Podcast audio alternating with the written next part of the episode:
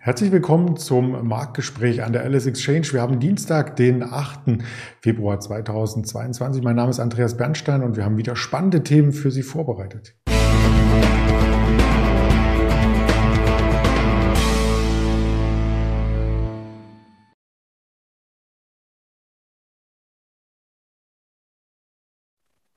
Natürlich schauen wir auf den DAX, der noch ein wenig stabil wirkt, obwohl es bei der Ukraine-Krise sich verschärfen könnte. Hier sind internationale Gespräche die ganze Zeit anberaumt und fortgeschritten. Ja, man darf nur hoffen, dass da rein menschlich nichts passiert. Beim BVB, da passiert einiges. Die Aktie ist unter Druck, der Verein ist ein bisschen unter Druck. Das werden wir gleich ergründen. Ebenso schauen wir auf Tesla, auf die Volkswagen, auf die TUI mit ganz brandfrischen News zum Morgen und auf die Netflix, ob wir da eine Stabilisierung sehen. Und das möchte ich zusammen mit dem Daniel Saurens hier erörtern, den ich recht herzlich begrüße. Hallo Daniel. Schönen guten Morgen. Ja, der DAX hat ja gestern sich recht stabil gezeigt. Donnerstag, Freitag nach der EZB die großen Abgaben. Gestern ist gar nicht mehr so viel nachgekommen. Könnte das schon wieder am unteren Band der Range die Bodenbildung sein? Das ist gut möglich und es mutet ja auch wie eine Bodenbildung an, sowohl beim DAX als auch äh, bei der Konkurrenz in den USA, äh, an der Nasdaq. Aber was im Moment äh, so vorhanden ist, und da kann man mal auf das Bild hinter mir gucken, ich habe mir heute Mühe gegeben und äh, passend äh, den Hintergrund gewählt. Es steht immer ein Elefant im Raum, wie, wie man so schön sagt. Und das sind eben äh, die Zinsen. Und äh, Frau Lagarde hat den DAX gestern Abend vielleicht ein bisschen beflügelt, für dann heute Morgen, denn sie hat äh, ja das Ganze ein bisschen eingenordet, so nach dem Motto, ähm, auch vor äh, breiterem Publikum, wir werden mit Augenmaß vorgehen und natürlich haben wir das alles im Blick. Was man so sagt, es war gar nicht so viel Neues im Vergleich zum letzten Donnerstag. Aber wenn man dann noch mal hinterher so ein kleines Hey, wir haben das alles im Griff und es wird nicht allzu schlimm hinterher schiebt, dann freut sich der Börsianer ja doch. Und äh, so geht der Blick äh, wechselweise immer Richtung äh, Frankfurter Osten, also EZB bildlich gesprochen, und äh, ja, Richtung politisch fern, äh, na, nicht Fernost, sondern ähm, äh, Nahost, muss man sagen, äh, sprich ähm, in den Nahen Osten, so ist es richtig formuliert, also Richtung Ukraine und äh, Russland. Wobei ich persönlich mir immer noch erhoffe und auch fast gar nicht vorstellen kann, dass Herr Putin da äh, in, in größere Offensive agieren wird und dass man das diplomatisch irgendwie noch ähm, lösen kann. Ich glaube, Macron und Putin, die loten da gerade aus, wer die besseren Karten hat und wie hoch der Preis dann ist, dass man vielleicht doch nichts unternimmt, ähm, um aus russischer Warte gesprochen. Und das ist auf der Börse auch immer noch ein bisschen drauf. Allerdings wir haben ja Dienstag und da gucken wir auch immer mit einem Auge ja Richtung Volatilität. Die will ich heute anfügen, auch wenn wir sie nicht auf den Folien haben.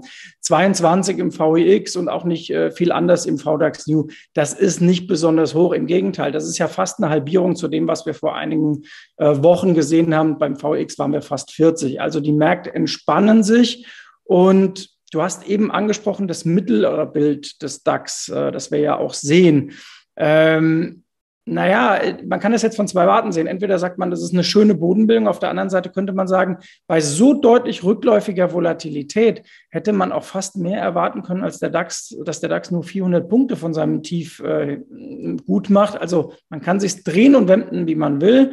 Ich nehme mal die positive Lesart. Schöne, längerfristige Bodenbildung jetzt äh, und vielleicht eine neue Trading Range auch zwischen 14,9 und 15,6. So machen wir es mal freundlich.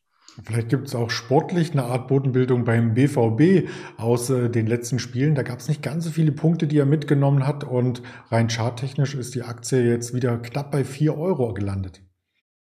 Genau, ich bin ja fußballerisch Fan des ersten FC Kaiserslautern und äh, wir haben die ganze Saison bis jetzt mit 13 Gegentoren äh, bestritten, 15 zu 0 Spiele und äh, der BVB möchte offenbar dem Drittligisten da äh, nachtun und sie haben sich Niklas Süle geholt von den äh, Bayern, also wollen die Abwehr verstärken. Äh, die Causa Holland ist natürlich immer noch wabernd. Also die Frage, bleibt er dann noch ein Jahr länger oder kassiert man im Sommer die Ablösesumme? Was natürlich ins Kontor haut, das ist so eine etwas wackeligere Champions League Qualifikation, nachdem man sich am Sonntag da die Klatsche gegen Leverkusen abgeholt hat und jeder weiß, Champions League, das ist die Basis äh, für die BVB-Aktie und auch für den Verein. Also das ist das absolute Muss. Man muss Champions League spielen und bestenfalls auch äh, besser als dieses Jahr, als man ja in der Vorrunde schon rausflog. Also beim BVB immer wenn man denkt, es kommt ein bisschen Momentum rein und ähm, man kommt auch sportlich auf die, äh, auf die Gleise, dann gibt es wieder einen Rückschlag. Ähm, das ist einfach, um in der Börsianersprache zu bleiben, eine sehr volatile Saison. Und dann gibt es ja auch noch diese Corona-Nachwirkungen, also Zuschauereinnahmen fehlen und viele andere äh, Einnahmen auch. Natürlich, wenn Leute nicht im Stadion kommen, geben sie weniger aus für Merchandising. Also die BVB-Aktie ist aktuell eine Wette auf eine bessere fußballerische und äh, wirtschaftliche Zukunft. Vor allem der Kollege, den du angesprochen hattest, der sitzt ja auch gerade auf der Bank, also der kann ja gar nicht im Sturm angreifen. Also ja, der fehlt dann auf allen Seiten. Angreifen tut aber vielleicht äh, Tesla jetzt weiter, nachdem die letzten Quartalzahlen so brutal gut waren und nachdem man mittlerweile auch im Internet nachschauen kann, wo Elon Musk mit seinem Privatchat rumfliegt. Was gibt's denn da noch für News bei Tesla?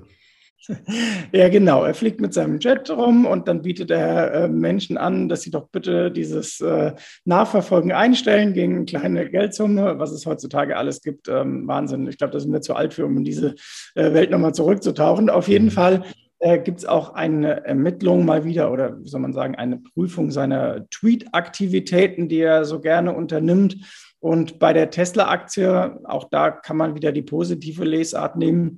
Sie hat diesen Tech-Crash, so möchte ich mal sagen. Und ich zähle sie erstmal Richtung Tech eher als Richtung Automobil, äh, weil man ja auch bei der Bewertung äh, eher Tech anlegen muss. Ähm, hat sie sich noch okay gehalten. Also ich meine, wenn man überlegt, ähm, wie sich die Netflix, auf die wir nachher zu sprechen kommen, entwickelt hat, ja, das werden wir auf jeden Fall weiterverfolgen. Ähm, bei der Volkswagen könnte es auch eine Bodenbildung geben. Ja, die ist noch so ein bisschen ähm, abzuwarten, oder? Ja, ganz genau. VW tut sich etwas äh, schwer. Man, die deutschen Autobauer sagen im Grunde genommen sehr viel Positives. Daimler ja auch. Also das wird wieder ein sehr gutes Jahr. Die Nachfrage stimmt. Man hat die alten Probleme mit den Chips, das wissen wir noch. Ähm, Porsche hat auch gesagt, äh, also das wird ein richtig gutes Jahr. Mancher Kunde muss ein Jahr auf sein Auto auch warten. Also äh, von der Nachfrageseite kann sich da keiner beschweren. Aber VW hat ja eben auch starkes China-Geschäft. Und wir sehen das ja rund um die Olympischen Spiele, dass die Chinesen sich so ein wenig ja, im Grunde selbst eingemauert haben mit ihrer Corona-Politik. Also die brauchen da irgendeinen Königsweg, mit dem sie argumentativ und dann auch faktisch wieder rauskommen, damit Lieferketten wieder in Gang kommen, damit du auch in die Richtung wieder mehr Business machen kannst. Und das ist für VW ja dann auch sehr wichtig. Also die VW-Aktie nach der jüngsten DAX-Korrektur auch nicht in dynamischem ähm, Weg nach oben, sondern auch im Versuch einer Bodenbildung, aber auch bei solchen Aktien, ähm, wo man jetzt sagt, das braucht vielleicht ein bisschen, gibt es ja im Derivatebereich auch spannende Instrumente, mit denen man agieren kann. Das stimmt. Ja, spannende News gab es heute Morgen schon bei der TUI. Also die Auftragslage ist ganz gut. Man freut sich aufs Sommerquartal, auf die Sommerzeit, auf die Buchungen da. Das klingt so ein bisschen wie im letzten Jahr. Was ist denn da dieses Jahr anders?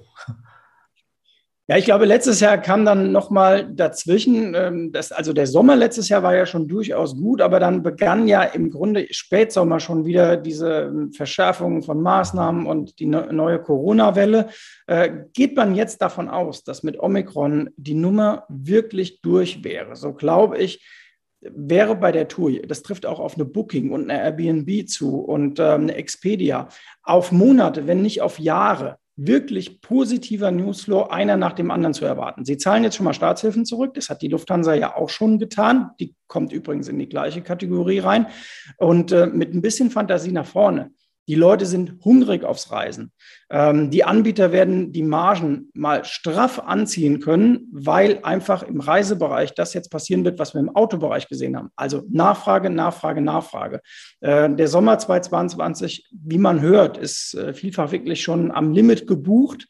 So, und das geht ja dann in den nächsten äh, Winter weiter. Also ich gucke mir bei Lufthansa auch so ein bisschen immer an, wie ist die Buchungslage. Bestes Beispiel ähm, Südafrika. Da gab es ja noch Restriktionen bis Januar. Dann wurde dieser Sonderstatus Südafrika fallen gelassen, also die Quarantäneregeln. Seitdem, wer sich da mal bei Lufthansa ähm, umsehen will, und sogar die Araber fliegen jetzt auch wieder, Katar und Emirates.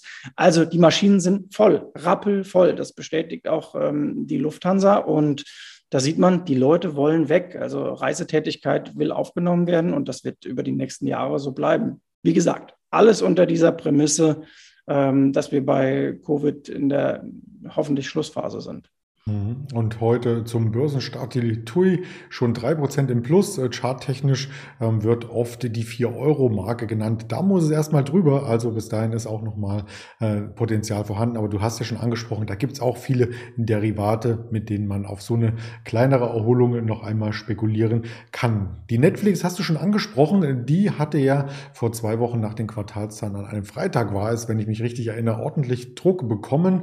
Davon hat sie sich zwischenzeitlich vom Tief um 30 Prozent erholt. Jetzt geht es wieder ein Stück zurück. Da feilen wir an der Bodenbildung, oder? Ja, genau. Man könnte sagen, Dead Cat Bounce. Also der, der Bounce war deutlich. Aber äh, Netflix als tote Katze zu bezeichnen, das wäre jetzt wirklich übertrieben. Also das Geschäftsmodell hat sich ja jetzt nicht im Wesentlichen verändert. Klar war das enttäuschend, was Sie präsentiert haben, aber da muss ich immer überlegen, Wert und Preis einer Sache. Also ich bekomme sie eben auch zum halben Preis und die Marke Netflix ist ja die gleiche geblieben, ähm, die sie vor zwei oder drei Monaten war. Natürlich Wachstumsprobleme, die Konkurrenz ist da, ähm, das wissen wir auch alles, aber man muss auch mal die positiven Aspekte sehen. Ähm, da habe ich auch mit Leuten mich unterhalten. Ähm, die Filmindustrie steht Gewehr bei Fuß für einen unglaublichen äh, Fülle an äh, Drehbüchern, die abgearbeitet werden müssen, für neue Formate, für neue Serien. Und das heißt, Netflix wird nach meiner Sicht jetzt durch den Sommer durch ein ziemliches Tal gehen, weil die Leute werden rausgehen, reisen. Eben genau das, was ich eben gesagt habe. Richtung nächsten Herbst dann wenn du wieder zu Hause bist, die Nächte äh, länger werden und die Tage äh, kühler, dann wird man auch wieder Netflix gucken, dann wird man sehen, oh wow, die Serie will ich aber sehen, die Serie und wir erinnern uns doch alle, äh, House of Cards und äh, ähm, den Professorenkollegen aus Spanien, ähm, dieser durchaus amüsanten Serie. Also da ist ja eine Menge Material vorhanden und Neues wird kommen und äh, das ist der, die positive Lesart für Netflix. Da kann ich gar nicht mitreden. Ich habe Netflix übrigens nicht im Abo, wahrscheinlich einer der wenigen. Den letzten äh, verrückten Professor, den ich kenne, ist Dr. Doolittle. da sage ich jetzt nichts zu. Okay.